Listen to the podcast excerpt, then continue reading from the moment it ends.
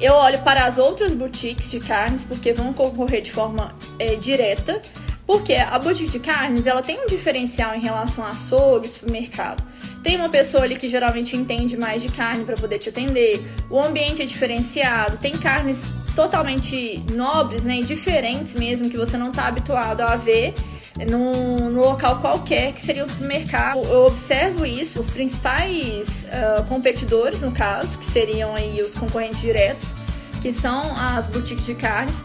Mas também, além disso, eu vou olhar também para o supermercado, se fizer sentido para o público dele.